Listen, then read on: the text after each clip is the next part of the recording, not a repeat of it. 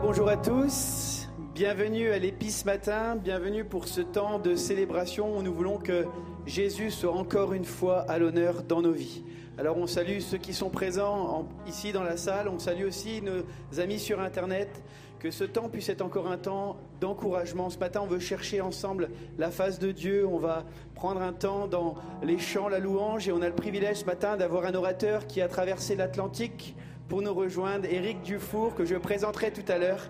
Mais c'est vraiment une grâce qu'on a de, de, pouvoir encore s'assembler pour chercher la face de Jésus parce qu'il est encore la réponse aujourd'hui. On laisse la place au groupe de louanges.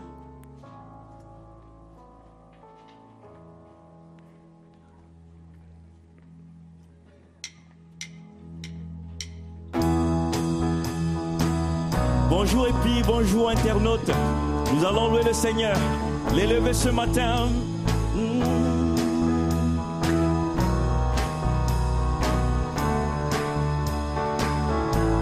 Oh, nous désirons, Seigneur, une seule chose aujourd'hui. Alors que nous chantons, viens transformer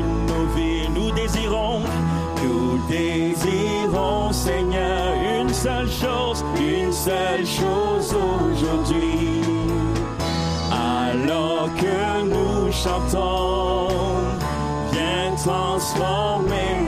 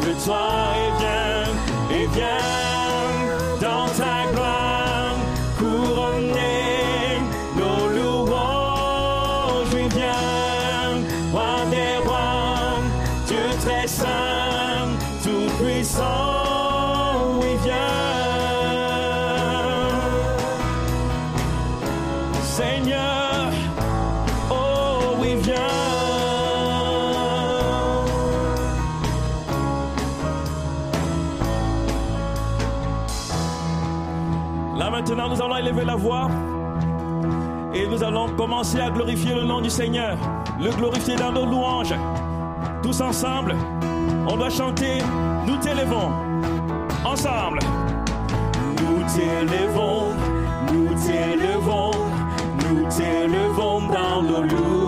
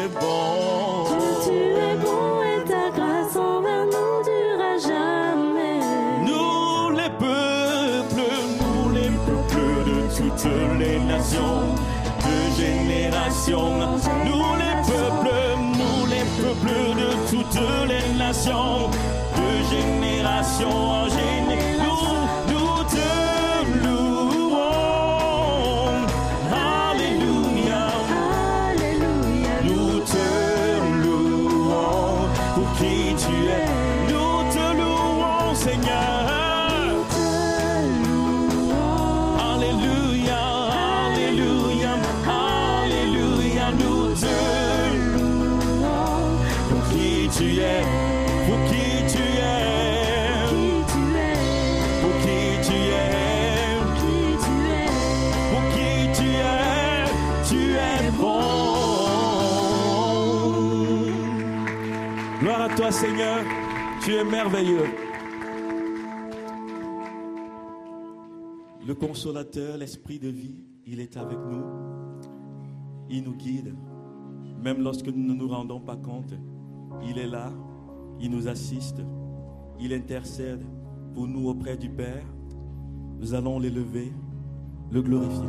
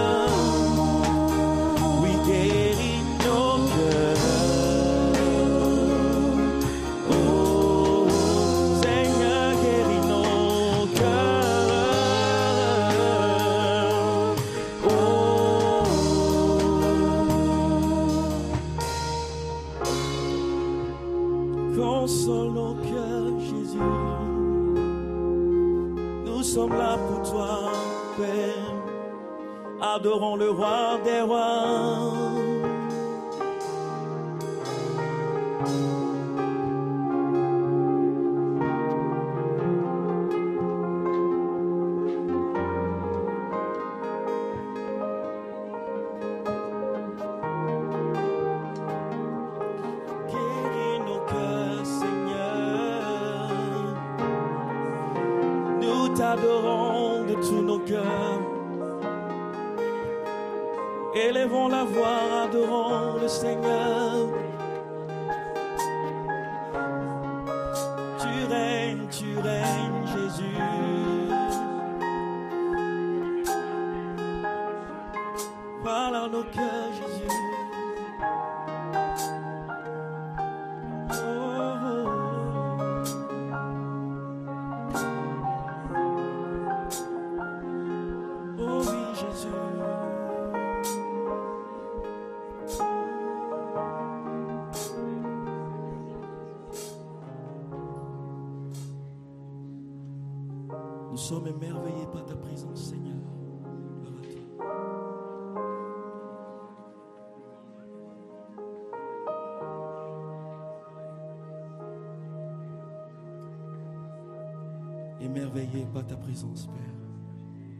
impossible à toi, Jésus.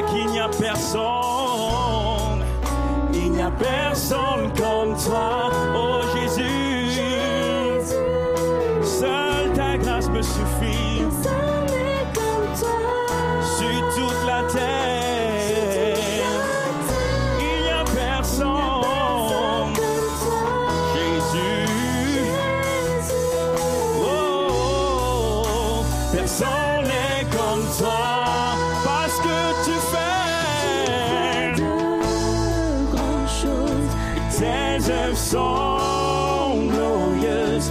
Toi le Dieu fidèle, puissant est ton nom. Tu fais de grandes choses. Oh oui, tu restes toujours fidèle. Toi le Dieu fidèle, puissant est ton nom. Oh oui, je suis émerveillé.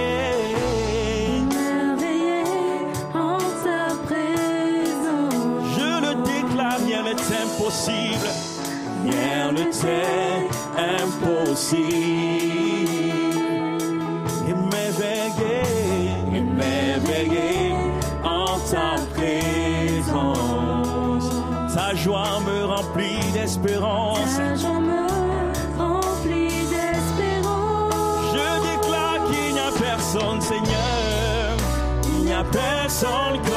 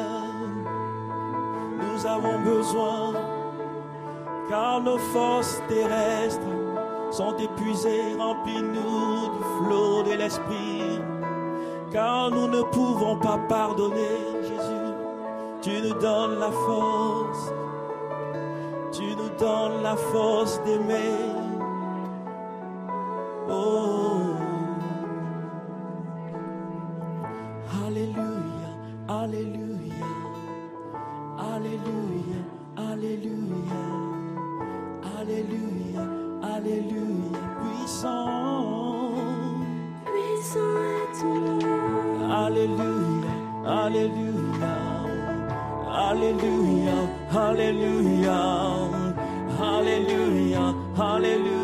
Puissant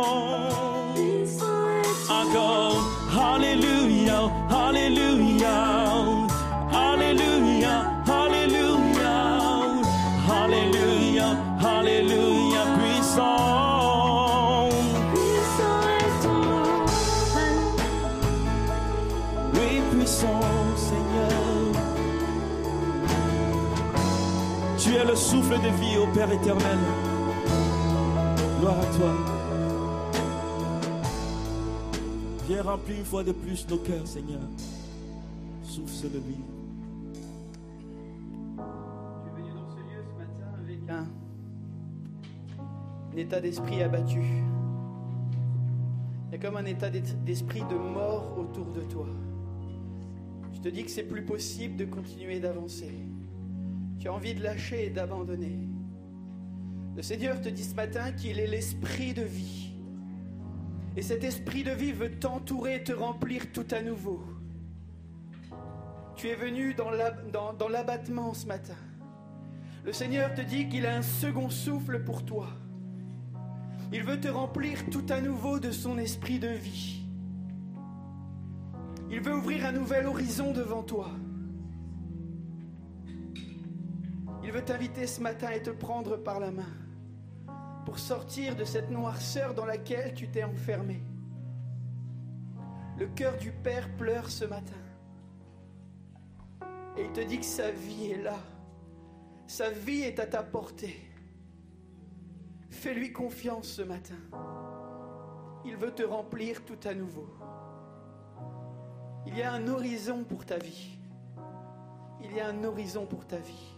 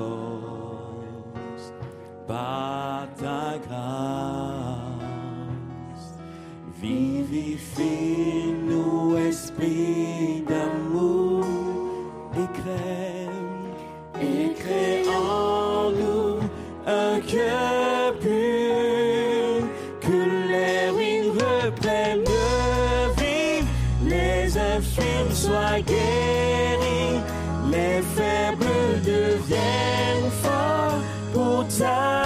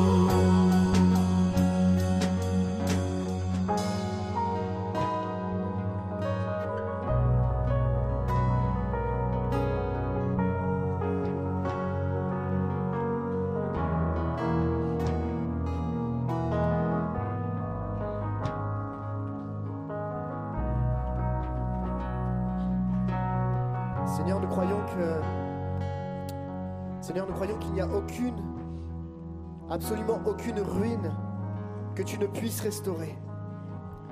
Il n'y a aucune situation où tu n'aies pas une solution. Il n'y a pas de situation où tu n'aies pas une possibilité de sortie. Parce que tu es le Dieu de la solution. Tu es le chemin, la vérité et la vie. Et aussi loin qu'on ait pu aller, tu es le Dieu qui a une réponse face à nos situations. Ce matin, on ne s'adresse pas à un petit Dieu, mais au roi des rois et au Seigneur des seigneurs. On apporte devant toi nos souffrances, nos inquiétudes, nos doutes, et on les remplace par ta joie, ta paix et ton amour. Seigneur, parce que tu es notre Dieu. Tu es ce Dieu sur qui on peut se confier. Tu es le Dieu qui donne vie là où il n'y a plus de vie. Tu appelles à l'existence ce qui n'existe pas. Et nos yeux sont tournés vers toi avec l'épi ce matin.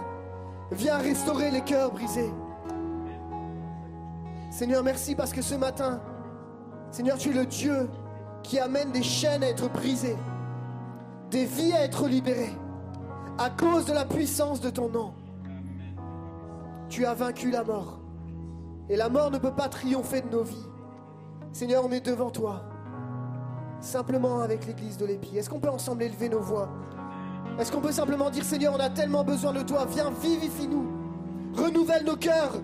Est-ce qu'on peut, l'église de l'Épi, peut élever la voix et dire, Seigneur, on a besoin de toi ce matin On a besoin de ta présence ce matin, on a besoin de vivre rien d'autre que la présence de Jésus dans nos vies. C'est celle-ci qui changera ton cœur, qui changera ta vie. Alléluia. Élevons la voix ensemble, prenons ce temps.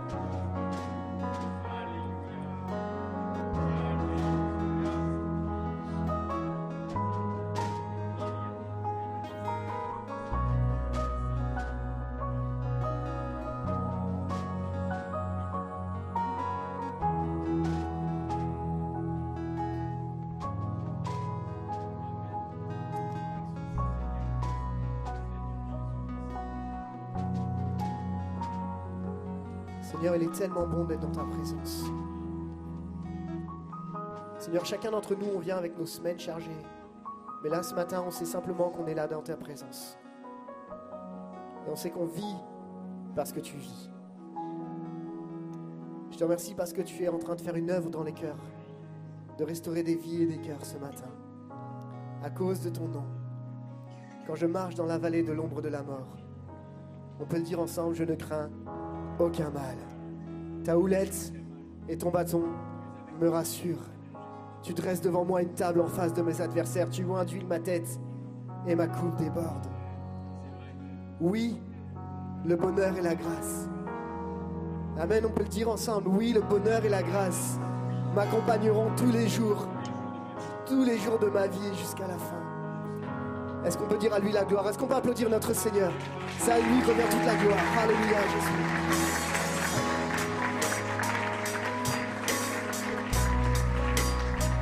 Il est notre berger. Il est notre berger. Amen. Amen. Merci à toute l'équipe de louange de nous avoir conduits au pied de Dieu. Et je crois que c'est juste dans la continuité de ce qu'on vit dans le culte. On va passer à quelques annonces, mais je voudrais vraiment que vous puissiez garder dans vos cœurs que Dieu est celui qui reconstruit les ruines brisées. Amen. Amen. Voilà quelques annonces avant de laisser la place à la parole de Dieu. Nous avons la joie d'avoir d'accueillir ici à l'Épi la soirée portes ouvertes le samedi 30 octobre à 20h. Et on va passer un bon moment, on va partager ensemble sur la vie de l'Église persécutée. C'est l'occasion d'avoir des prises de conscience ensemble, de grandir, de progresser et de voir qu'il y a des choses qui se passent ailleurs. Et on aimerait vraiment vous convier à nous rejoindre ici, à l'Épi, le samedi 30 octobre à partir de 20h. On aura un temps de live de, avec le directeur de Porte Ouverte, avec des, des témoignages vibrants de ce qui se passe à l'étranger et on sait que Dieu agit, mais on sait aussi qu'il y a des défis qui sont énormes. Amen. Alors soyez avec nous samedi prochain, Portes ouvertes sera avec nous samedi 30 octobre. Comme à l'EPI, on aime vivre des choses. Voilà, en plus on a l'affiche super, donc soirée annuelle, c'est écrit, super. Euh, comme on aime vivre des choses à l'église, on a la joie d'accueillir la comédie musicale qui va nous interpréter, qui va, va euh, nous faire un spectacle le samedi 6 novembre à 19h. Elle s'appelle Faire face aux géants. Et c'est des jeunes et des ados qui vont, euh, agir, qui vont nous présenter cette scène, cette comédie musicale. Et je vous invite vraiment à nous rejoindre. Donc c'est à partir de 19h. Une information très importante, le pass sanitaire est obligatoire pour tous ceux qui sont au-dessus de 12 ans. Alors n'hésitez pas à venir avec vos enfants, avec vos petits-enfants. Ce sera un temps de qualité, cette comédie musicale euh, qui tourne depuis plusieurs années maintenant. Et on a la joie de les accueillir donc le samedi 6 novembre à l'EPI. Vous avez toutes les informations et on mettra également les informations sur le site. 19h, tout est écrit sur l'affiche. Ça va, vous êtes toujours là? On a la joie également d'accueillir à l'EPI le sommet mondial du leadership. Vous savez que chaque année, on organise un temps de conférence, un temps de qualité où on va partager ensemble avec des orateurs qui vont venir nous défier. Je ne sais pas pour vous, mais moi j'aime être défié dans mon leadership. Alors vous allez me dire, oui, mais moi je ne suis pas un leader. Mais je crois qu'on a tous de l'influence. Et qu'on est tous appelés finalement à influer sur un autre groupe, sur d'autres personnes. Qu'on soit maman au foyer ou qu'on soit chef d'entreprise, on a de l'influence. Et vous êtes tous et toutes les bienvenus le 12 et 13 novembre. Vous pouvez vous inscrire sur le site sommet mondial du leadership fr slash inscription le 12 et 13 novembre. Le pass sanitaire sera également obligatoire pour ces, ces événements. Je sais que c'est pas très agréable, mais on n'a pas le choix. Donc je sais que vous comprendrez également qu'on fait au mieux pour que tout le monde soit bien. Donc 12 et 13 novembre, retenez ces dates et c'est vraiment important que l'EPI puisse euh, se mobiliser. Je crois que, comme le dit Craig Groeschel, quand un leader va mieux, l'Église va mieux. Et on a besoin ensemble de progresser. Ça va? Euh, J'en profite pour euh, dire à tous les leaders de l'Église, tous ceux euh, qui, font un service, qui ont de l'influence sur quelqu'un, sur un groupe particulier, que vous avez reçu un mail, merci de le, con- le consulter, d'aller voir des groupes de maison, en passant par les responsables des écoles du dimanche, etc., de l'épisode. Vous avez reçu un mail, merci d'aller le, le consulter, on a besoin de vous sur ce mail. On recherche également des animateurs enfants pour l'épisode, et en particulier pour travailler sur des activités sportives. Je m'explique. Une semaine sur deux, nos enfants sont soit dans un parcours de la Bible, soit dans des activités sportives ou d'autres activités, de l'art plastique, des choses comme ça. Et on aurait besoin de jeunes gars, ou moins jeunes d'ailleurs, mais qui pourraient nous aider à encadrer des enfants pour les activités sportives. Vous allez me dire, mais activités sportives, on est à l'église ou pas? Mais en fait, dans les activités sportives, il y a énormément de valeurs qui sont développées. Et on croit qu'à travers cela, on apprend avec nos enfants le respect, la communion, apprendre à se parler correctement, apprendre à respecter, à travailler les uns avec les autres. Et c'est vraiment des temps de qualité. À chaque fois, il y a des temps où on prie ensemble et on a besoin de vous. Alors n'hésitez pas, venez, rejoignez-nous. Vous pouvez venir me voir à la sortie. On partagera ensemble et je vous redirigerai vers Xavier qui est le responsable de l'épisode. Je crois que j'ai fini pour les annonces. J'espère que vous êtes prêts. Une dernière annonce? Oui. Merci Michel. Ça, c'est quelque chose que Michel pense que nous, les jeunes, on pense pas forcément. Dimanche prochain, quoi qu'on dort plus là en plus. Ouais. Dimanche prochain, il y a le décalage horaire, alors vous avez le droit de dormir un peu plus. Alors surtout, n'hésitez pas à dormir un peu plus, mais venez. Parce que ça va être un, temps, de qualité. On vous attend, on sera dans la joie d'être ensemble, mais on décale l'horaire. Alors, on fait attention à ça pour la semaine prochaine et on se retrouve euh, là tout de suite pour la prédication. Je vais demander juste à Raymond Pierre de venir et il va nous rappeler un petit peu ce qui s'est passé hier. À bientôt. Hier, on a eu le privilège d'avoir une conférence pour hommes. Est-ce qu'il y a des hommes qui étaient là hier, qui sont dans la salle? là Est-ce que vous avez été bénis Est-ce que vous avez été encouragés, fortifiés Ouais, bon, ils nous voient un peu plus. Eh, oh il y en a- il qui ont été encouragés, en tout cas on le sait. euh, euh, Eric, que je vais présenter dans un instant, nous a vraiment challengé face à, à des défis qu'on a à vivre en tant qu'homme. Et j'en ai, j'ai demandé à un homme de venir pour nous partager en quelques mots ce qu'il a vécu. C'est André Vels qui était avec nous hier et qui vient un peu nous partager comment il a vécu cette journée. Donc euh, on veut t'écouter André parce que ça peut aussi encourager d'autres à venir l'année prochaine. Oui, bonjour à tous. Ce mot, un mot qui est revenu plusieurs fois ce matin, c'était qualité. Et dans cette église, il y a beaucoup de qualité. Et on me remercier aussi, déjà, l'église pour avoir organisé cette journée hier. Merci à l'orateur. Moi, j'ai j'ai passé une journée magnifique. Pourquoi? Parce que dans notre église, il y a un fil conducteur. Il n'y a pas longtemps, on avait une semaine de jeûne et de prière. On parlait de débordement. Hier, on a parlé de débordement. Quand on place nos priorités avec le Seigneur, il nous bénit. Et hier après-midi, on était à table, une heure et demie. On a discuté avec des gens qu'on ne connaissait pas. Et Dieu m'a fait énormément de bien. je suis un peu ému parce qu'il y a beaucoup de monde, mais c'est aussi du courage, aussi du courage pour venir. La semaine dernière, on a aussi entendu qu'il faut se prendre du temps avec le Seigneur. Et ceux qui ont pris du temps hier avec le Seigneur pour venir ont été bénis, et moi j'étais béni. Donc l'année prochaine, venez plus nombreux. Merci André. PS euh, vient de parler de Craig Russell qui disait qu'une église, elle est bien si le leader, il est bien. Mais Eric et Rachel, son épouse qui n'est pas avec nous ce matin, sont porteurs aussi de prendre soin des gens. Vous savez, on ne peut pas avoir une société en santé si on n'a pas des églises en santé. On ne peut pas avoir une église en santé si on n'a pas des foyers en santé. On ne peut pas avoir de foyers en santé si on n'a pas des couples en santé. Et le ministère de Rachel et d'Eric, c'est vraiment de prendre soin particulièrement des familles, des foyers. Et leur ministère auprès de l'église MLK, c'est de prendre soin de ceux dont on prend rarement soin. Et là, on parle des pasteurs et des responsables. Donc leur mission, ce que Dieu a mis sur leur cœur, c'est vraiment de pouvoir être au contact de ces leaders qui servent toute l'année les autres et de vraiment pouvoir prendre soin d'eux. Donc Eric et Rachel vivent dans le Colorado, à côté de Denver ou à Denver. Ils ont cinq garçons. Donc ils savent ce que c'est la vie de famille, les défis de la vie de famille, les challenges de la famille. Euh, ils sont vraiment porteurs de ça et vraiment on veut accueillir Eric ce matin comme il se doit à l'épi. Je crois vraiment qu'il a Dieu a déposé un message fort. Est-ce qu'on peut le saluer, l'encourager pour ce que Dieu a mis sur son cœur, Eric.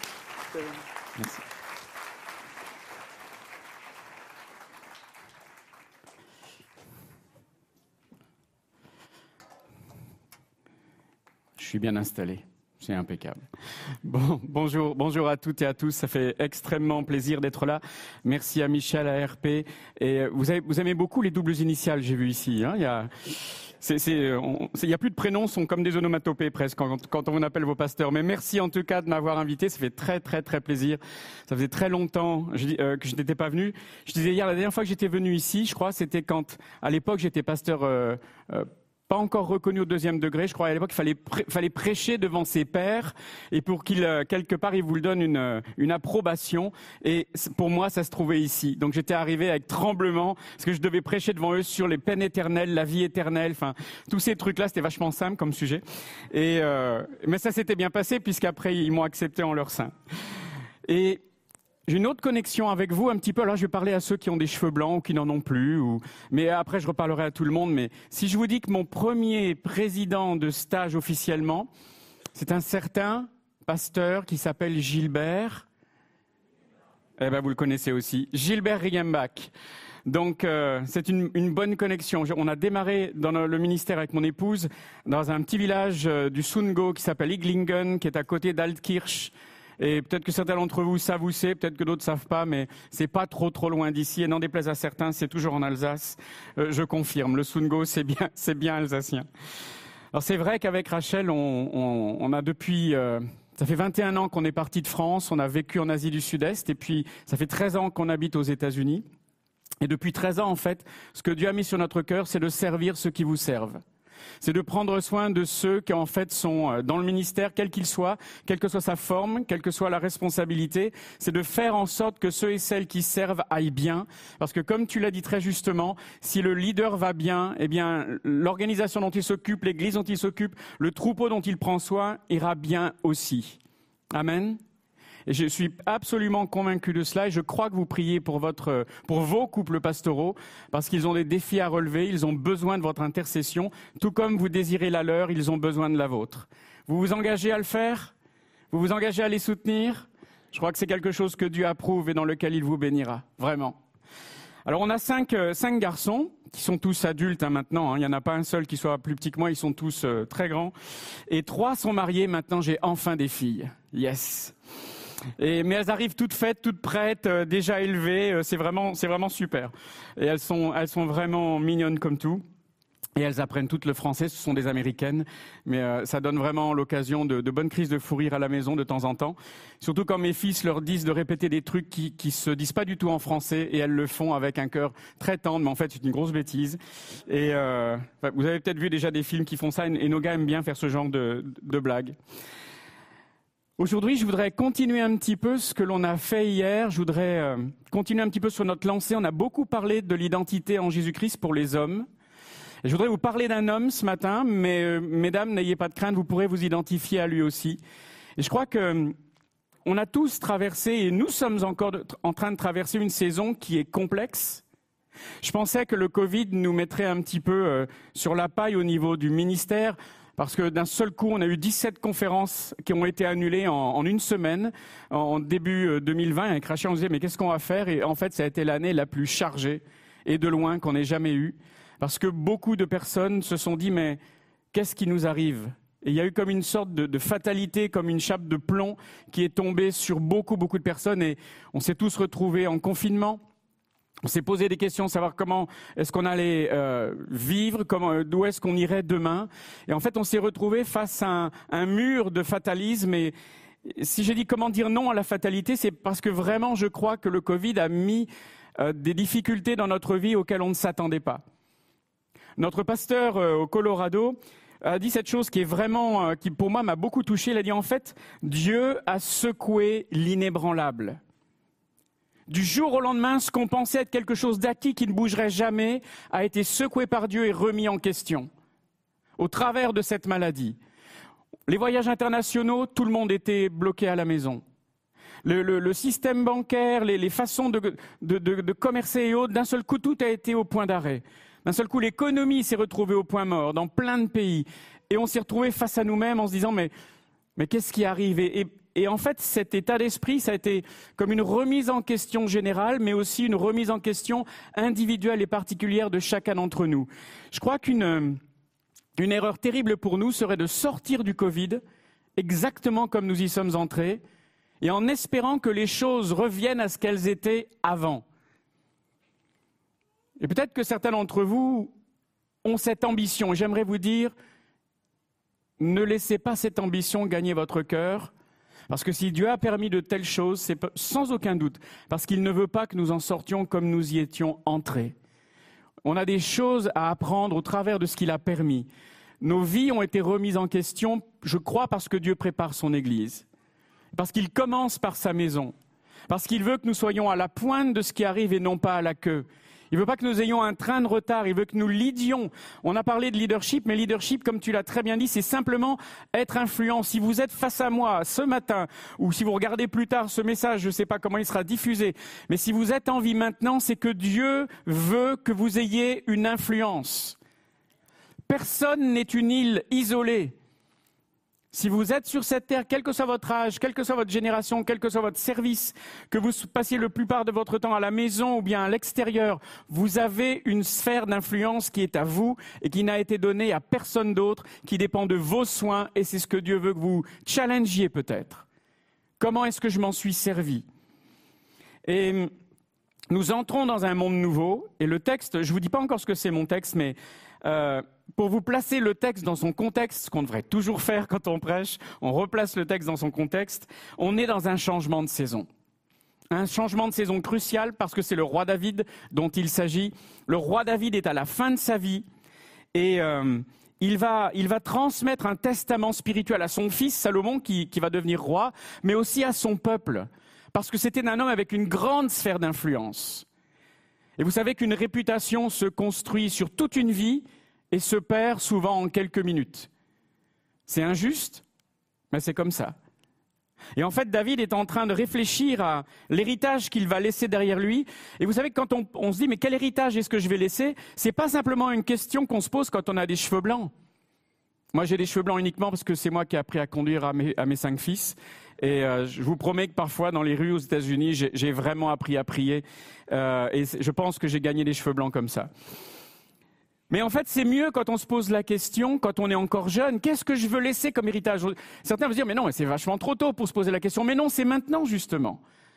Parce que le plus tôt je me pose la question, le mieux je m'oriente après. Comment est-ce que je vais préparer ma valise si je ne sais pas dans quel pays je vais? Vous n'allez pas préparer la même valise si vous allez au Cambodge ou si vous allez en Alaska. Je vous promets que vous n'allez pas préparer la même valise. Et en fonction de mes objectifs, je saurai en fonction de ce que je veux laisser comme influence, je saurai comment me préparer. En fait, c'est une question qu'on peut se poser à n'importe quel moment. Et à ce moment-là de sa vie, David approche la fin de son séjour sur terre et il va se mettre à parler de certains de ses soldats, ceux qui ont partagé ses combats quand il n'était rien. Vous savez, pas les amis qu'on a une fois qu'on a un nom, ou qu'on est connu, ou qu'on a une influence, où on se dit, mais elle est là parce que parce que c'est pour moi ou parce que c'est parce qu'elle a un intérêt. Non, non, il parle de, ceux qui étaient avec lui quand il n'était rien. Pire, quand il était celui qui était rejeté, voire celui qui était condamné à mort et pourchassé. Vous savez, dans, ceux qui, dans l'adversité, se sont resserrés autour de lui, ceux-là, ce sont des amis. Ce sont ceux qui, ont porté le fardeau avec lui. il y a trois hommes qui sortent du lot dans ce petit texte. Je vais, bientôt y arriver, vous inquiétez pas. Ils s'appellent Jocheb, Éléazar et Shama. Ils étaient chefs de, de 30 hommes et puis de, tout, de 30 hommes et puis de toute l'armée euh, d'Israël. Et c'était des hommes d'exception. Pourquoi? Parce qu'ils ont amené un changement de mentalité dans le peuple d'Israël. Parce qu'à un moment donné, le peuple d'Israël s'est retrouvé dans un temps d'épreuve et Dieu a dit dans le livre des juges, je mettrai les Israélites à l'épreuve pour savoir s'ils imiteront l'exemple de leurs ancêtres et veilleront ou non à suivre la voie de l'Éternel. Moi, je crois que le Covid, il n'est pas arrivé sans que Dieu l'ait permis. Je ne pense pas que le diable l'ait envoyé. Je pense pas que. Si Dieu l'a permis, c'est pour, encore une fois, que nous soyons prêts et que nous réformions nos voies. Ce qui a besoin de changer a dû changer. C'est pas une fatalité. C'est pour que nous soyons prêts au contraire. Pour que tu sois prête, peut-être à genoux, que tu sois prête, peut-être dans ton organisation, dans tes études, dans ce que tu as décidé de faire avec ta vie, que tu te sois préparé. Ces hommes dont je vais parler très bientôt, ils ont changé les mentalités par leur comportement. Le texte se passe à un moment où en fait Israël est vaincu par les Philistins, ils perdent du terrain face à leurs adversaires, ils ont arrêté la conquête parce qu'ils ont perdu l'état d'esprit qui prévalait au moment de Josué. Un état d'esprit, c'est ce qui va changer tous nos comportements. Quand nos comportements changent, c'est ce qui change les résultats. C'est Albert Einstein qui a dit qu'une définition de la folie, c'était de ne rien changer et de croire que le résultat serait différent. Et ça, c'est pas possible. Et souvent, c'est vrai qu'en France, on a tendance à vouloir des résultats différents, mais quand on dit voilà ce qu'il faudra faire, d'un seul coup, on n'a plus envie. Parce quoi? Parce que ça va nous coûter quelque chose. Parce que ça va nous contraindre à faire quelque chose de différent et peut-être à sortir de notre zone de confort. Qu'est-ce que j'aime ma zone de confort? Mais je voudrais vous dire, si j'étais resté dans ma zone de confort, j'aurais rien vécu de ce que Dieu avait prévu pour moi. Et ce que je sais, c'est que la foi ne commence qu'au premier pas en dehors de cette zone de confort. Quand je ne dépends plus de mes propres forces ni des tiennes, mais que tu dépends de ce que Dieu t'a promis et que tu dois faire ce premier pas avant de voir ces choses s'accomplir. Parce que si tu attends qu'elles s'accomplissent avant d'agir, alors c'est marcher par la vue, c'est pas marcher par la foi. Alors ce, passage se passe encore sous le roi euh, Saül. Et euh, il y avait déjà eu une amélioration, mais ce n'était pas encore ça. Et c'est avec David que cette mentalité va changer. Et la différence vient notamment de cet homme dont je vais parler maintenant, un homme simple, deux versets uniquement dans toute la Bible. C'est pas beaucoup. Quand on compare au roi David, c'est pas beaucoup de versets. Mais ces deux versets, aïe aïe aïe, nous montre une foi exceptionnelle et quelqu'un qui a refusé la fatalité. Alors on y va? Dans 2 Samuel chapitre 23, les versets 11 et 12. Après lui venait Shama, fils d'Agé, originaire d'Arar. Les Philistins s'étaient rassemblés à Léchi. Il y avait là une parcelle de terre remplie de lentilles et le peuple avait pris la fuite devant les Philistins. Shama se posta au milieu du champ et le protégea. Il battit les Philistins et l'Éternel accomplit une grande délivrance. Amen. Je vais simplement parler de ces deux versets et rien d'autre. Voilà, combien d'entre vous se sont arrêtés dans vos lectures personnelles sur cet homme qui s'appelle Shama? Qui s'appelait, il est mort il y a quelque temps déjà. Hein. C'est pas grand-chose. Et pourtant, il y a tellement de perles précieuses. La, Bible, pour moi, c'est le, plus grand roman d'aventure et le plus grand livre d'histoire. Et en plus, ça me parle à moi. Et c'est une collection de, figures extraordinaires. Si vous aimez les, les romans d'aventure, les livres d'histoire, et en plus inspirés de Dieu, lisez, lisez la Bible, relisez-la, lisez-la dans une version que vous ne connaissez pas. N'arrêtez jamais de la lire. Elle est tellement pleine de surprises. Ça fait, ça fait 30 ans que Rachel et moi nous sommes dans le ministère et j'aimerais vous dire que je suis encore surpris par des choses que j'avais, je pensais avoir déjà lues, que je n'avais pas lues. J'avais pas compris. Et le Saint-Esprit me, me, surprend encore dans la lecture de la Bible. N'arrêtez pas de la lire. Shama, pendant tout un temps de sa vie, va ignorer qui il est Et tant que j'ignore qui je suis, quelle est mon identité, c'est quasiment une défaite assurée dans ma vie. C'est quasiment une défaite assurée. Combien d'entre nous sommes des enfants de Dieu, des fils et des filles de Jésus, et nous ne savons pas ce qui est attaché à notre identité. Nous ne connaissons pas l'autorité qu'il y a en Jésus-Christ. Parce que le diable nous a aveuglés à cette réalité. Parce qu'il a réussi à nous piéger par toutes sortes de mensonges et à nous faire croire qu'on est, on est dans un puits, on est dans une fatalité, que rien ne changera. Et vous savez pourquoi il le fait? Parce qu'il a peur parce que l'adversaire a peur, parce qu'il n'est pas omnipotent, il n'est pas omniscient, il n'est pas omniprésent, il n'est pas la, copie en négatif de Dieu, il est inférieur à Dieu. Mais ce qu'il a contre nous, c'est l'habitude. Il a traité des générations et des générations d'êtres humains. Et il sait que s'il nous empêche de comprendre quelle est notre identité, alors il a déjà gagné contre nous. Shama, son nom a un double sens. Je vais voir d'abord un premier sens avec les conséquences, puis je verrai ensuite le second. Son nom veut dire sujet d'étonnement. C'est pas facile à porter comme nom, hein. Puis comme étiquette, vous allez voir, ça s'aggrave. Son nom veut dire dévastation, horreur, épouvante, solitude, destruction, ruine, ravagé, horrible et désert. Comment il y en a qui ont envie de démarrer dans la vie en s'appelant comme ça? Vous savez, des fois, il y a des enfants qui s'appellent louange, grâce. Euh, c'est mieux que de s'appeler horreur. Viens ici, il est temps de manger. Épouvante, tu peux me ramener la serviette? Épouvante, t'as réussi tes devoirs ou pas? Ruine. Mais pourquoi est-ce que ses parents l'ont nommé comme ça? Parce que c'était un temps de détresse dans lequel il est né. Vous imaginez l'étiquette tous les jours, à l'école ou ailleurs, tous les jours il fallait qu'il affronte ça. Tous les jours il était appelé comme ça, bon à rien, tu seras pas capable, tu y arriveras pas, c'est pas pour toi, t'es nul, t'as jamais rien réussi de bon. On a des étiquettes comme ça qui nous ont été placées par d'autres ou qu'on a acceptées et avec lesquelles on vit tous les jours. Et même si on ne nous les dit pas comme ça, quoique des fois on nous les a dites. Oui, oui, certains disent oui, oui, je confirme, on me les a dites. Eh bien, en fait, on est exactement comme lui. On avance dans la vie avec une étiquette sur le front qui, est extrêmement lourde à porter et qui est injuste. Alors, on apprend de lui qu'il est fils d'Agué, originaire d'Arar. Et euh, fils d'Agué, bon, on ne sait pas trop ce que ça veut dire. il a une famille que rien ne distingue à ce moment-là des autres. Il est quelqu'un dont on ne dit rien, une famille qui est normale. Combien d'entre nous sommes de ce genre de famille? Ben, Moi, j'en fais partie. On est, oui, le pas la peine de lever la main. Je pense que la plupart d'entre nous, on est de familles normales. On a des héritages différents, mais on, vient de gens normaux. Et eh ben, c'est son cas. C'est pas un, un noble, c'est pas quelqu'un qui est illustre, ou ses ancêtres n'avaient rien fait de particulier. Il est quelqu'un du peuple qui est normal. Et ça, ça me parle. Il est originaire de la ville d'Arar, ou de la, région d'Arar. Ce qui veut dire que c'est un homme des montagnes ou des collines.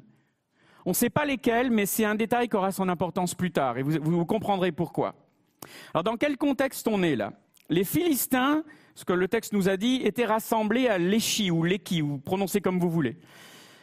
C'est une ville qui est à l'ouest de Juda, à l'ouest du territoire d'Israël, et c'est un lieu important pour les Philistins et pour Israël. Et pourquoi est-ce que c'est important? C'est aussi un lieu qui s'appelle Padamine, c'est-à-dire la vallée du sang. Alors déjà, ça vous dit quelque chose? En fait, c'est un lieu historique et symbolique. C'est un territoire qui avait été donné par Dieu à Israël, à la tribu de Juda. Mais c'est un lieu où, en fait, Samson, vous vous rappelez de Samson avait vaincu mille Philistins avec sa mâchoire d'âne à Ramaleki, la, colline de la victoire. Et, certains exégètes, c'est-à-dire des, des gens qui étudient la Bible, pensent que c'est aussi là que David a vaincu Goliath. Donc c'est un lieu célèbre, cet endroit-là. C'est un lieu d'immense victoire de Samson et, de David, mais le problème, c'est que c'est un, lieu où les victoires n'ont pas duré.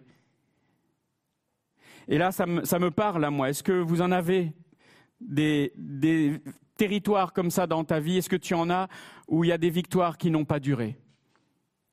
Où tu as gagné quelque chose avec Dieu où tu as réussi, tu as conquis du territoire face à l'adversaire, puis quelque temps après, tu l'as reperdu. Et puis tu as regagné, puis tu l'as reperdu. Et puis ça semble comme un cercle vicieux. Tu, tu conquiers du terrain un petit peu pendant quelques temps, tu pries, il y a des victoires, et puis quelques temps après, tu repars dans le sens inverse, comme si rien n'était arrivé. moi, j'ai des terrains comme ça. je pense que j'ai réussi à maîtriser quelque chose, enfin la façon dont je me vois, la, la façon dont je me comporte dans certaines circonstances, je dis maintenant c'est bon, maintenant j'y suis arrivé. Et puis à la faveur d'un autre événement, juste présenté un tout petit peu différemment, je retombe dans les mêmes panneaux. Je retombe avec, vous savez comme des fois on dit avec nos vieux démons. Je dis pas qu'on a des démons, hein, mais simplement ce- ces, vieilles façons de penser. Je pensais que ça faisait, longtemps que je m'étais débarrassé de ça, eh bien non. Simplement, vous savez, c'est comme, j'ai toujours été nul en maths. Combien y en a qui ont compassion de moi là? J'ai toujours été nul en maths. Je pense que c'est une relation d'amour qui s'est jamais faite dans les deux. Je sais pas. Et, mes parents qui avaient compassion, ils, me payaient des cours de maths en privé et avec ma prof, j'étais bon quoi. Et puis elle changeait un tout petit peu un truc dans, un, dans une équation, la virgule était changée de place et c'est comme si j'avais rien compris à rien quoi. On avait changé un petit truc et, et je retombais dans les mêmes problèmes. Mais je le vois dans mon caractère, je le vois dans mes comportements. Il y a des moments où j'ai la foi, j'ai une victoire, et puis simplement la circonstance change un petit peu, je retombe dans les mêmes travers. Et à nouveau, je doute. Et à nouveau, je me dis, oui Seigneur, tu m'as aidé l'autre fois, mais est-ce que tu vas m'aider dans cette fois-ci aussi? Oui, oui, d'accord, merci, alléluia, tu, m'as vraiment donné une victoire, mais maintenant c'est un petit peu différent quand même. Est-ce que tu seras là encore une fois pour moi? C'est un endroit où il y avait des va-et-vient et personne n'était vainqueur, clairement. Et il y a des endroits comme ça dans ta vie où, personne n'est vainqueur et, tu te dis mais ça va durer jusqu'au bout? Ou est-ce qu'à un moment donné, il y a vraiment une victoire qui peut s'installer? Alors on va aller un peu plus loin. Pourquoi c'est un champ de lentilles? Il y avait là une parcelle de terre remplie de lentilles. Moi j'aime bien les lentilles. Je sais pas vous, moi j'aime bien un petit lard, saucisse et lentilles. Enfin bon, c'est pas le sujet. Mais euh, on avait des bonnes saucisses hier. D'ailleurs, les hommes, si vous voulez revenir l'an prochain, je vous promets qu'on est bien traités. hein. Euh, il y avait une parcelle de lentilles. En fait, c'est pas un détail. C'est pas un détail parce que c'est une richesse importante. Les lentilles, on appelle ça la viande du pauvre. Parce qu'en fait, elles sont incroyablement riches. Elles ont plus d'albumine que les œufs et la viande. Et quand le peuple est en période de disette, quand il y a la guerre, quand on n'a pas le temps d'élever des animaux parce qu'ils sont constamment tués par les adversaires qui font des razzias, parce qu'on nous prend constamment ce qui est à nous et qu'on essaye d'élever, puis ça part chez d'autres qui vont s'en réjouir, eh bien les lentilles, c'est quelque chose d'extrêmement précieux. Ça a l'air de rien, mais en fait, ça peut permettre au, au peuple de ne pas mourir de faim. Et vous savez où est-ce qu'elles poussent le mieux? Dans des zones de montagne. Vous vous rappelez que Shama venait d'une zone de montagne. Je vais continuer à, vous montrer que c'est important. Ça, ça- pousse dans les zones de montagne, sur les hauts plateaux. Mais en fait, Israël ne réalise plus la valeur de ce qu'ils ont. Ils ont perdu de vue, ils ont banalisé ce qu'ils avaient reçu et ils n'ont plus de reconnaissance pour ce qu'ils ont. Et j'avoue avoir vu ce comportement en moi régulièrement, de ne pas compter tous les jours les bienfaits de Dieu et de considérer certaines choses comme des acquis et ne plus réaliser qu'en fait, je pouvais rendre grâce à Dieu pour cela, parce que c'était magnifique. Est-ce que vous vous exclamez encore quand vous voyez quelque chose de beau, Seigneur, merci Je me rappelle une fois, J'étais à, donc je vis au Colorado, à- dans la, petite, euh, la, ville de Parker, qui est juste entre Denver et Colorado Springs, s'il y en a qui sont déjà allés là-bas.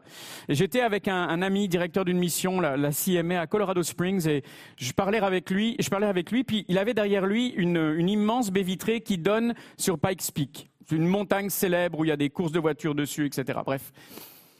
Et pendant que je lui parle, à un moment donné, il y a un, un vol d'oies sauvages juste derrière lui, sur fond de montagne. Et je lui dis stop, arrête, regarde ce qui se passe derrière toi. C'est magnifique. Il, se tourne, il dit Oh ouais, mais je vois ça tous les jours. Ah ben non, T'as- juste pas le droit de dire ça, quoi. C'est tellement beau. Souvent, quand, il y a des choses que Dieu nous donne le matin quand on se réveille, il y a de l'air dans nos poumons, et, il y a un toit sur notre tête, il y a des choses qui, nous semblent normales, mais en fait, on a oublié que- qu'elles nous viennent de Dieu. Et je pense que pour ne pas oublier, on a besoin de marquer une pause et dire Seigneur, merci. Besoin de continuer à avoir de la reconnaissance dans notre cœur et ça se travaille. Le problème à ce moment-là, c'est qu'Israël a abandonné cela. Et le texte nous a dit aussi qu'ils vont fuir. Le peuple avait pris la fuite devant les Philistins. Ils se replient. Ils n'ont pas, gardé les promesses qui avaient été conquises par leurs ancêtres. Eux, ils ont oublié qui ils étaient parce qu'en fait, ils se sont éloignés quelque part de cœur. Pas physiquement, ils sont éloignés de Dieu. Est-ce que la fuite était la seule option? Ce qui est sûr, c'est que c'est le meilleur moyen de perdre un combat. Peut-être que tu as fui devant certains de tes combats depuis trop longtemps en prétendant qu'ils n'existaient pas, en mettant plein de choses dessus, en t'abrutissant avec d'autres trucs qui, sont bien, mais qui en fait sont juste là pour, euh, euh, calmer ta douleur et éviter d'y penser. Éviter de penser à ce combat que tu as perdu, éviter de penser à ce combat que tu devrais livrer et à ces choses qui ne sont plus là alors qu'elles auraient dû être là encore. Hmm. C'est vrai que c'était risqué pour eux de combattre, parce que le peuple d'Israël n'avait pas souvent accès aux armes à l'époque, et surtout, l'arme la plus importante, c'est la parole de Dieu. Ils n'avaient plus la connaissance de l'écriture et des promesses pour savoir là où ils étaient et là où ils vivaient, et savoir que ça avait été acquis parce que Dieu leur avait donné. Ils sont dépourvus d'épée concrètement, puis ils sont dépourvus aussi de, l'épée de l'esprit qui est la parole de Dieu. Si vous savez que la foi vient de ce qu'on entend et ce qu'on entend vient de la parole de Dieu, et quand on la pratique plus, on n'est plus conscient de nos promesses, on n'est plus conscient de notre identité, et puis on commence à laisser le diable nous piller. Et en fait, ils vont quelque part, ils fuient dans ce champ de lentilles, et ils vont être les premiers à le piétiner avant même que les Philistins le fassent. Ils ont accepté dans leur tête la défaite avant même de commencer le combat. Ils ont accepté la fatalité dans leur vie. Et combien de fois, en fait, c'est comme ça que le diable veut agir? Ne livre pas combat, c'est pas la peine, tu as déjà perdu. Et en fait, on ne perd que les bénédictions qu'on a soi-même piétinées et méprisées. Le diable ne peut pas nous les prendre si on n'a pas nous-mêmes déjà marché dessus. Et c'est exactement ce qui est en train de se, de se passer pour eux. Et il y a des terrains comme ça où on a marché sur des promesses. Peut-être que Peut-être que Dieu t'a fait une promesse que tu rencontrerais quelqu'un qui te donnerait quelqu'un, et puis à force d'attendre cette promesse, bah, tu es reparti chercher quelqu'un toi-même. Peut-être qu'il t'a fait des promesses par rapport à une situation financière, et puis à force de ne pas voir les choses se réaliser immédiatement ou comme toi tu le pensais, peut-être que tu es reparti par toi-même avec tes propres forces pour aller chercher ce que Dieu t'avait promis. Abraham a fait la même chose. Ce n'est pas une condamnation qui est sur nous. Abraham, il attendait, il attendait un fils, puis, et puis, ben, à force de ne pas le voir venir, il est allé le chercher tout seul. Et il a eu Ismaël comme ça, en dehors de ce que Dieu avait prévu pour lui. Au lieu de, faire confiance à Dieu, il est allé chercher par lui-même. Il est sorti du pays de la promesse. Et les Philistins vont chasser Israël des promesses de Dieu et ils insultent Dieu. Et la, conséquence pour Israël, c'est qu'un esprit de peur va les saisir, un esprit de fatalisme. C'est comme ça, il y a une contagion dans la peur et la fatalité. Cette contagion, elle est, psychologique, mais c'est comme ça, ça ne changera pas. Ici, euh, je ne connais pas votre contexte, mais, souvent on se dit, mais non, mais ça a toujours été comme ça. Donc, et, ça se passe là-bas, par exemple, ça se passe à Paris, ça se passe, ça se passe ailleurs, mais pourquoi est-ce que ça se passerait ici? Non, ici c'est différent. Si on accepte cela, ce sera toujours différent. Les plus grandes forteresses, en fait, elles sont ici. Elles sont dans notre esprit. Dieu nous a abandonnés, ces miracles sont plus pour aujourd'hui, Samson c'est terminé, euh, même toi David il a vaincu Goliath, mais regardez ça nous a emmené à rien. Il y a un cercle vicieux qui s'installe de culpabilité, de deuil, de désespoir, de fatalité, et c'est un terrain fertile pour le diable où il plante des petites graines de mensonges partout, et ça semble devenir à la vérité, et puis ça pousse à la place des lentilles, il va y avoir de l'ivraie, des mauvaises herbes qui vont pousser, et le diable dit regarde, Regarde, tu as eu raison de ne pas y croire. Regarde, ça n'arrive pas. Ça s'est jamais fait, ça ne se fera pas. Donc tu vois, tu avais raison. C'est, la façon dont il a d'agir, la façon avec laquelle il, nous donne l'impression que ces mensonges sont plus forts que la vérité. À ce moment-là, le peuple d'Israël a oublié qu'ils avaient hérité d'Abraham et des promesses. Ils sont physiquement dans la terre promise, mais ils n'y vivent pas spirituellement parce qu'ils sont aveuglés. Et je voudrais parler à ceux qui, et celles qui se disent, mais ça, c'est une partie de ma vie, ou bien c'est toute ma vie. Il me semble que je me suis fait piéger, je me suis volé quelque chose, j'ose plus y retourner, parce que ça fait tellement longtemps que j'ai piétiné ces promesses-là. Et en fait, j'ai vécu comme si elles m'avaient jamais été faites. Je voudrais vous dire, il y a une bonne nouvelle. Une bonne nouvelle, c'est parce qu'avec Jésus, c'est jamais trop tard. Et tant qu'on peut dire aujourd'hui, et si ce matin vous êtes en train de m'écouter, eh bien cette promesse, je me la proclame à moi-même parce que j'en ai besoin. Et si j'en ai besoin, il est possible que tu en aies besoin aussi et qu'elle puisse te faire du bien aussi. Parce qu'en fait, dans le, texte de 2 Chroniques 7 au verset 14, Dieu dit, si mon peuple, celui qui porte mon nom, s'humilie, prie et me cherche, s'il renonce à ses mauvaises voies, je l'écouterai du haut du ciel, je lui pardonnerai son péché et je guérirai son pays. Amen. Mais vous savez quoi? Ce matin, il n'y a rien de changé. Nous sommes une nouvelle création en Jésus-Christ. Et ce que Dieu t'a promis, rappelle-toi, il ne se repent ni de ses dons ni de son appel sur ta vie. Et il n'est pas trop tard pour changer ton comportement. Alors on va regarder maintenant la partie qui est la plus intéressante quelque part. On vient de faire un bilan. Shama, il était comme tout le monde, il fichait le camp au démarrage, jusqu'à ce qu'il rencontre ce champ. Il, avait la même mentalité que tout le monde. Il était avec ceux qui, fuyaient. Il était comme tout le monde. Il n'était pas différent.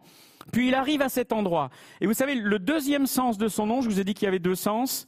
L'autre sens de son nom, c'est sujet d'étonnement, ça c'est toujours resté, mais ayant tout surmonté, celui qui tient ferme. Ah ça c'est déjà mieux. Celle qui a tout surmonté, celle qui tient ferme, celui qui a tenu dans la persévérance, dans la résistance. Le verset 12, Shama se posta au milieu du champ et le protégea. Ah, il s'est passé quelque chose. Il courait dans un sens, il commençait à piétiner le champ, puis d'un seul coup, il va, changer d'attitude et il va décider de combattre. Au début, on se dit, mais c'est pas rationnel. Vous l'avez déjà entendu, cette petite voix qui vous dit non, non, mais, il y aura un autre jour, pas, pas maintenant, tu peux pas. Là, là, là c'est mal engagé, tu auras une autre occasion ailleurs, laisse tomber, là tout de suite, non vous, avez déjà entendu cette voix qui te dit non, pas la peine, ça sert à rien, non, pas maintenant. Est-ce qu'il était suicidaire? Non. Est-ce qu'il était un peu fou? Non. Mais euh, oui, possible aussi qu'il l'était un petit peu. Parce que des fois, une position de foi, ça ressemble à de la folie. Quand le Seigneur nous a dit en, en 2008, vous allez prendre vos, vos, cinq enfants qui sont cinq adolescents et préados, puis vous allez déménager aux États-Unis, 2008, c'était l'année de la crise financière, c'était le pire moment pour le faire. Et puis, euh, une année d'études aux États-Unis, ça n'a pas le même coût qu'une année d'études supérieure en France. Hein, je, vous dis, dis simplement ça. Et on n'avait avait rien, on n'avait pas d'argent, et c'était de la folie. Et plusieurs fois, je me suis réveillé la nuit en disant, Seigneur, qu'est-ce que je suis en train de faire à, à ma famille? Mais on était sûr que c'était lui qui conduisait. Ça ressemblait à de la folie, mais c'était lui qui nous appelait, il savait ce qu'il faisait. À ce moment-là, euh, le peuple est en fuite, il, a plus de risques de mourir que de, réussir, mais il prend une décision. Parce que ce champ est important. Déjà, le champ, il est là. Et ce champ, c'est ta vie. Ce champ, c'est un domaine dans lequel Dieu veut que tu sois victorieuse ou victorieux. Et ce champ, il est là maintenant. Et ce moment est aussi valable que n'importe quel autre. Et aujourd'hui, c'est le seul moment que je possède. Hier, je ne peux plus y revenir. Et demain, je ne sais pas si je serai encore là. En fait, aujourd'hui, c'est le moment que tu possèdes pour prendre une décision. Ne la repousse pas à demain.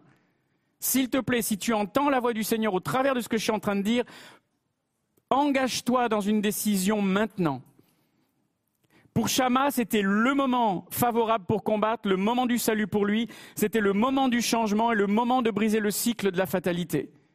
C'était là et maintenant. Il y a bien un moment, il faut s'arrêter, il s'est dit c'est là. Et c'est ce qu'il va faire. Vous savez, si quelqu'un doit sortir de prison, qu'on lui offre euh, la possibilité de sortir, personne ne va dire oh ben non. Non, non, parce que là, ce soir, ils avaient prévu euh, un ragoût, là, non, je préfère. Non, demain, je sortirai demain. Ou bien si on, vous apporte, vous avez extrêmement mal et on, vous apporte le médicament qui va enlever la douleur et vous guérir, dit oh ben non. Non, non, je m'y suis habitué, là, je, non. Non, finalement, demain, ce sera mieux. Personne ne fait ça. Pourquoi est-ce que spirituellement, des fois, on, le fait? Parce qu'on s'est installé dans l'inconfort. Parce qu'on s'est habitué à moins, on s'est habitué à la défaite, on s'est habitué peut-être à avoir un esprit de victime. Et on s'y est installé et on a quelque part, on, a appris à vivre avec et puis on on n'a pas forcément envie d'en sortir. Puis en même temps, on dit Seigneur, je voudrais tellement que ma vie change, mais il faut que tu prennes une décision et la décision, le Seigneur te propose de la prendre maintenant. Et Shama connaît la valeur de l'endroit où il est. Vous rappelez qu'il est originaire d'un pays de montagne, Donc lui, il sait quelle est la valeur des lentilles. Il sait que ce champ est précieux. Peut-être qu'il avait un champ similaire de là où il venait, peut-être que c'était le sien, j'en sais rien, le texte ne nous permet pas de le savoir. Mais il sait qu'il est dans un endroit qui est précieux, et il sait que c'est sa terre, et il sait que ça fait partie des promesses que Dieu a données à Israël, et donc à lui aussi. Et il réalise qu'il est temps maintenant de dire stop et de laisser ses promesses partir et de passer jour après jour en se disant peut-être demain, peut-être un autre jour, peut-être un autre moment. Non, c'est maintenant. Et puis il se souvient sans doute d'Ésaü et de Jacob. Vous vous rappelez, il y avait un autre plat de lentilles.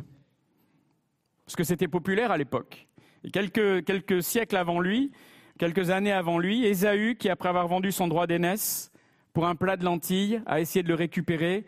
Il, a, voulait récupérer les promesses de Dieu pour lui, et il n'a jamais pu le faire. Et à ce moment-là, Shama va dire non, ça suffit maintenant. J'arrête de tourner le dos à mes adversaires. Il va prendre une décision. Humainement, il a toutes les chances d'être tué. Mais spirituellement, il dit non, ça suffit.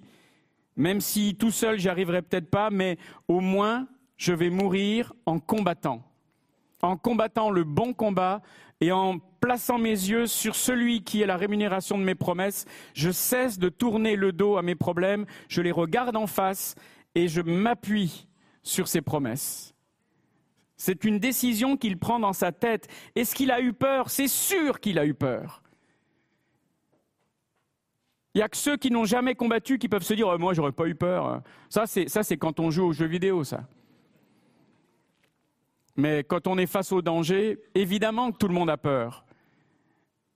D'ailleurs, c'est dangereux quelqu'un qui n'a pas peur. Parce que c'est quelqu'un vraiment qui, est dangereux, qui ne saura pas s'arrêter au moment voulu ou bien qui ne saura pas agir au moment voulu. Lui va choisir de combattre. Et ça me rappelle vraiment euh, Shadrach, Meshach et Abednego. Connaissez ces trois noms? Les amis de Daniel, quelques siècles plus tard, ils vont dire quelque chose, c'est le verset préféré de, ma femme. Ils vont dire, notre Dieu, celui que nous servons, peut nous délivrer de la fournaise ardente, et il nous délivrera de ton pouvoir, roi. Mais même s'il ne le faisait pas, même s'il ne le faisait pas. Sache, roi, que nous ne servirons pas tes dieux et que nous n'adorerons pas la statue en or que tu as dressée. Amen. C'est exactement ce que Shama doit être en train de se dire. Est-ce que tout seul je vais arrêter une armée victorieuse qui est en train de nous écraser? Il y a peu de chance. Mais je ne mourrai pas en étant frappé dans le dos. Je mourrai en combattant dans le bon sens et en m'appuyant euh, sur les promesses pour les défendre, en croyant à ce que Dieu nous a donné et en me battant en son nom. Il se positionne et l'armée de l'Éternel est taillée pour conquérir, pas pour défendre. Nous sommes taillés pour conquérir, tuer quelqu'un qui a une zone d'influence. Ne te racrapote pas, je ne sais pas si vous connaissez ce mot-là, je crois que c'était Brel qui avait dit ça une fois, pour les plus anciens, c'est un chanteur belge qui est mort il y a longtemps. Mais pour les plus jeunes, je veux dire, euh, se racrapoter, voyez un peu l'idée, c'est que je, me renferme sur moi et puis j'attends la fin du monde en espérant garder ce que j'ai reçu, quoi. Mais c'est, pas ça que Dieu veut que nous fassions. C'est lui qui nous enlèvera le moment venu, d'une manière ou d'une autre, mais notre rôle n'est pas de fermer les portes, notre rôle est de continuer d'être ses témoins partout où il veut que nous ayons une zone d'influence. Et oui, tu es quelqu'un d'influence, ne serait-ce que par ta prière, ne serait-ce que par ta présence, ne serait-ce que parce que tu, choisis de venir aux réunions, et peut-être que tu as des cheveux encore plus blancs que les miens, eh bien le fait que tu sois encore présent, c'est un encouragement pour plein de plus jeunes que toi. Parce qu'après tellement d'années, tu viens toujours, tu es quelqu'un d'influence. Tu peux changer une vie simplement parce que tu as choisi d'être là aujourd'hui. C'est déjà une influence. Et c'est une énorme influence qu'on n'a pas le droit de sous-estimer.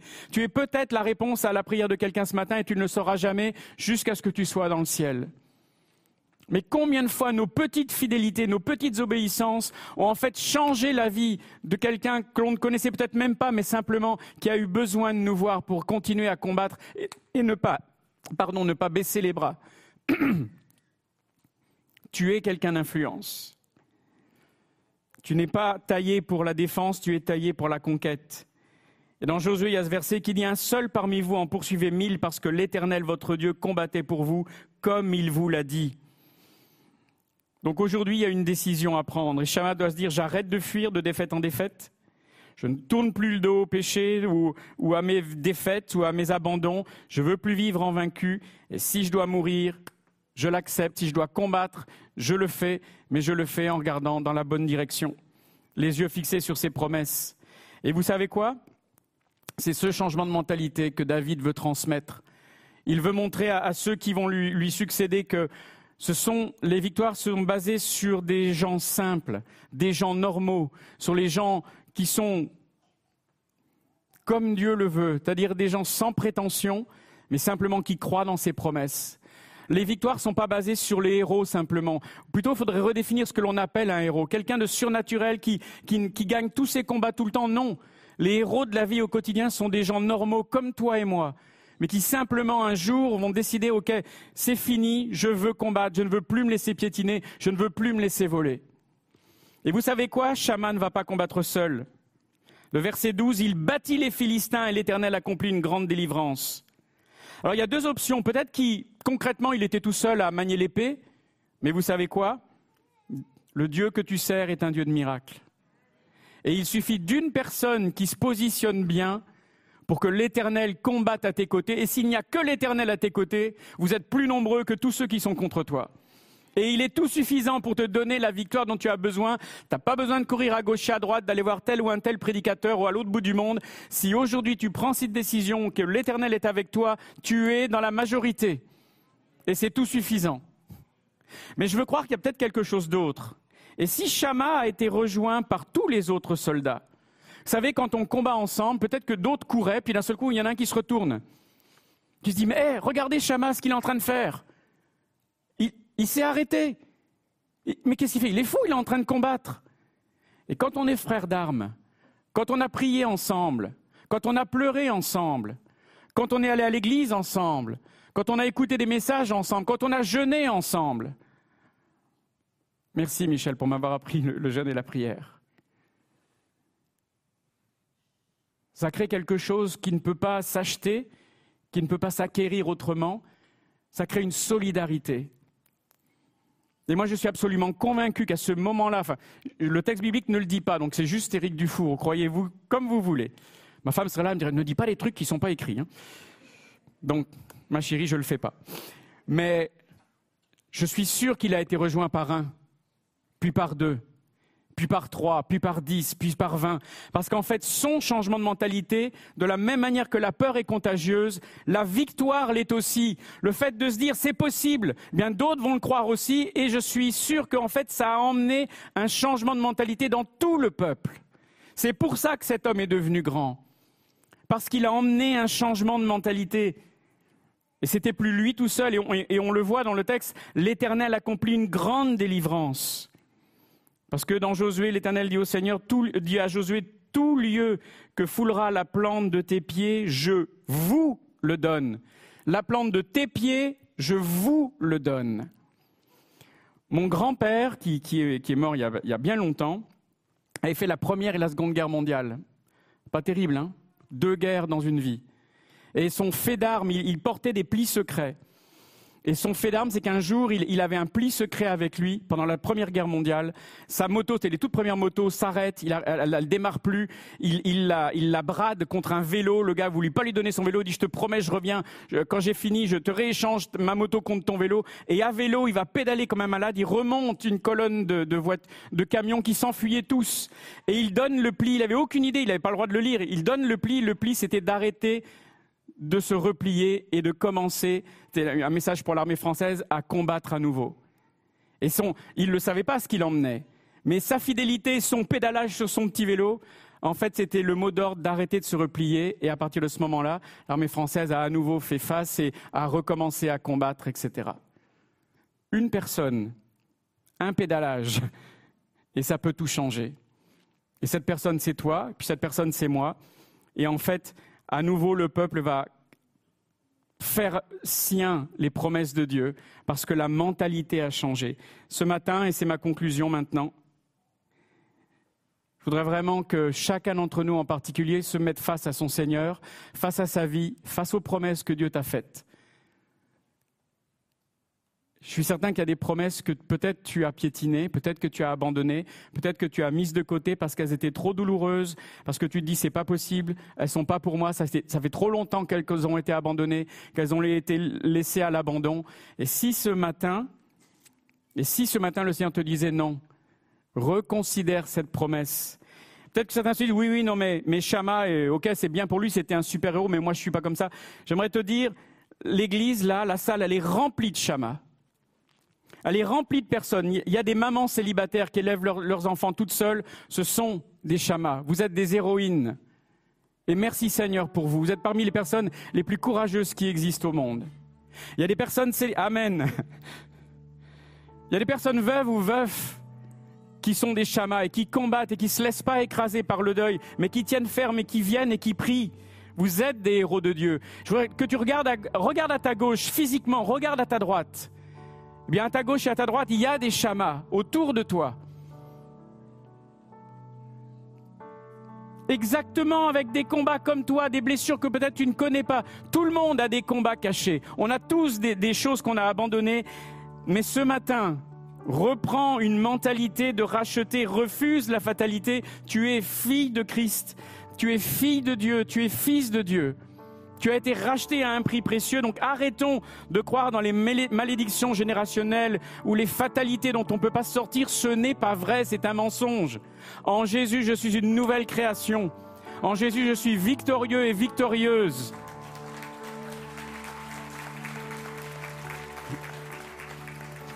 J'aimerais qu'on parle des bénédictions jusqu'à la millième génération. Ça, c'est la vérité de Dieu. Vous savez, aux États-Unis, je rencontre plein de gens qui ont un, nom de famille français. Je leur dis, mais ça vient d'où ce nom? Ils disent, ah, mais mes aïeuls étaient des huguenots qui ont été persécutés en, en France, puis qui ont émigré ensuite. Ça fait des 500 ans, 400 ans de cela. Mais la bénédiction de Dieu est toujours là. Tellement de siècles après. Alors j'aimerais vous appeler à renverser la vapeur ce matin. Je voudrais vous lire un dernier verset dans 2 Timothée chapitre 4, les ver- le verset 7 et 8. Quelque chose que je crois Dieu veut prononcer sur chacun d'entre vous. Et si ce que j'ai dit ce matin te concerne, je voudrais que tu reçoives ce verset en te mettant debout. Et je vais le lire avec vous et on va le lire ensemble. J'ai combattu le bon combat. Vous pouvez le lire à haute voix avec moi. J'ai terminé la course. J'ai gardé la foi. Désormais, la couronne de justice m'est réservée. Le Seigneur, le juste juge, me la remettra ce jour-là, et non seulement à moi, mais aussi à tous ceux et celles qui auront attendu avec amour sa venue. Amen. Seigneur, sois béni.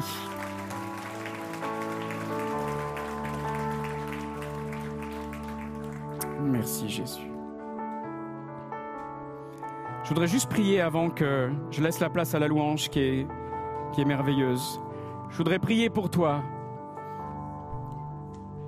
S'il y a des, des zones en jachère dans ta vie, des zones abandonnées, le Seigneur veut transformer ta tristesse et ton deuil en joie ce matin. Simplement, lève-toi et dis ce matin, je prends une décision avec toi, Jésus. Personne d'autre ne, le sait, je suis toute seule ou tout seul avec toi, mais je prends cette décision.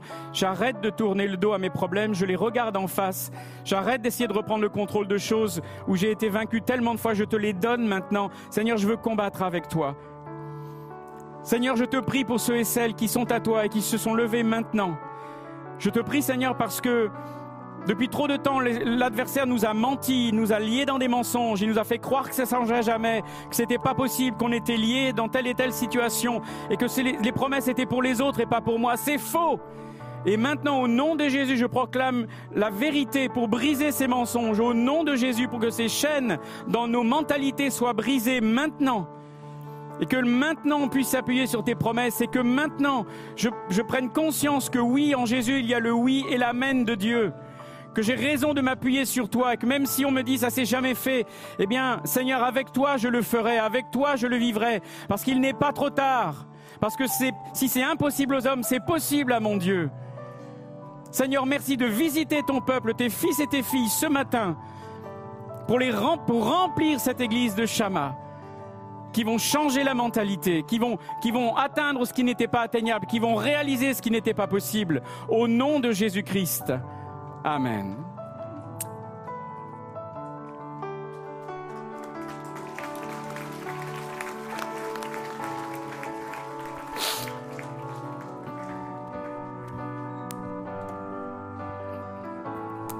Oui, je te donne tout, Seigneur. Je te donne. Mince, c'est la tienne. Je crois que j'ai pris ta bouteille. Ah bon, ah bon d'accord.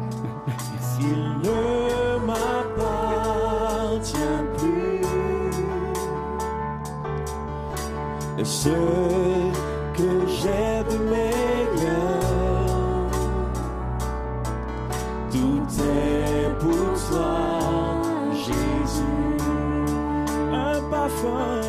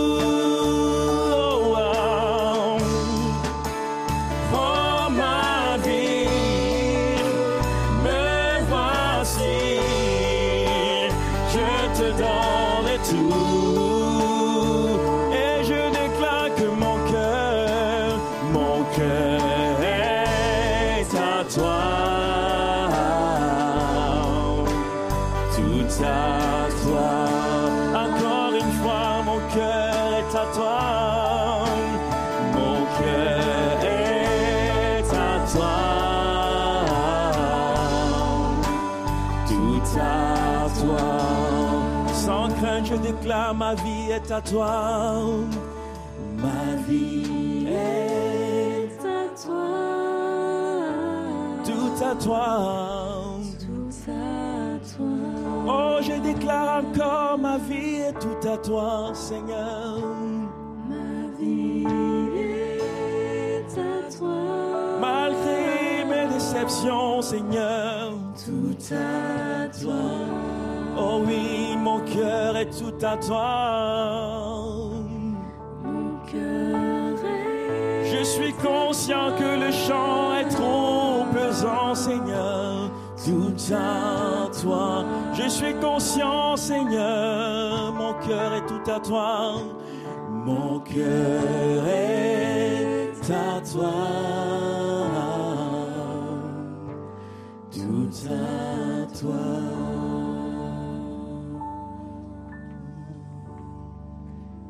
Peut remercier le Seigneur pour sa grâce ce matin Merci Eric pour euh, le dépôt que tu as fait de ce que tu as mis sur ton cœur pour l'église de l'Épi. Comme le dirait souvent euh, Denis Morissette, on n'est pas appelé à subir la vie, mais à la saisir. Ce matin, on a été encouragés par les promesses de Dieu, l'héritage que nous avons en Christ. Alors emparons-nous de cet héritage et faisons face, parce que l'Éternel des armées est avec nous. Amen. Un bon dimanche à chacun. Gardez ce que vous avez reçu dans vos cœurs. Que le Seigneur bénisse votre semaine. On bénit aussi les internautes qui nous ont suivis. Et à la semaine prochaine.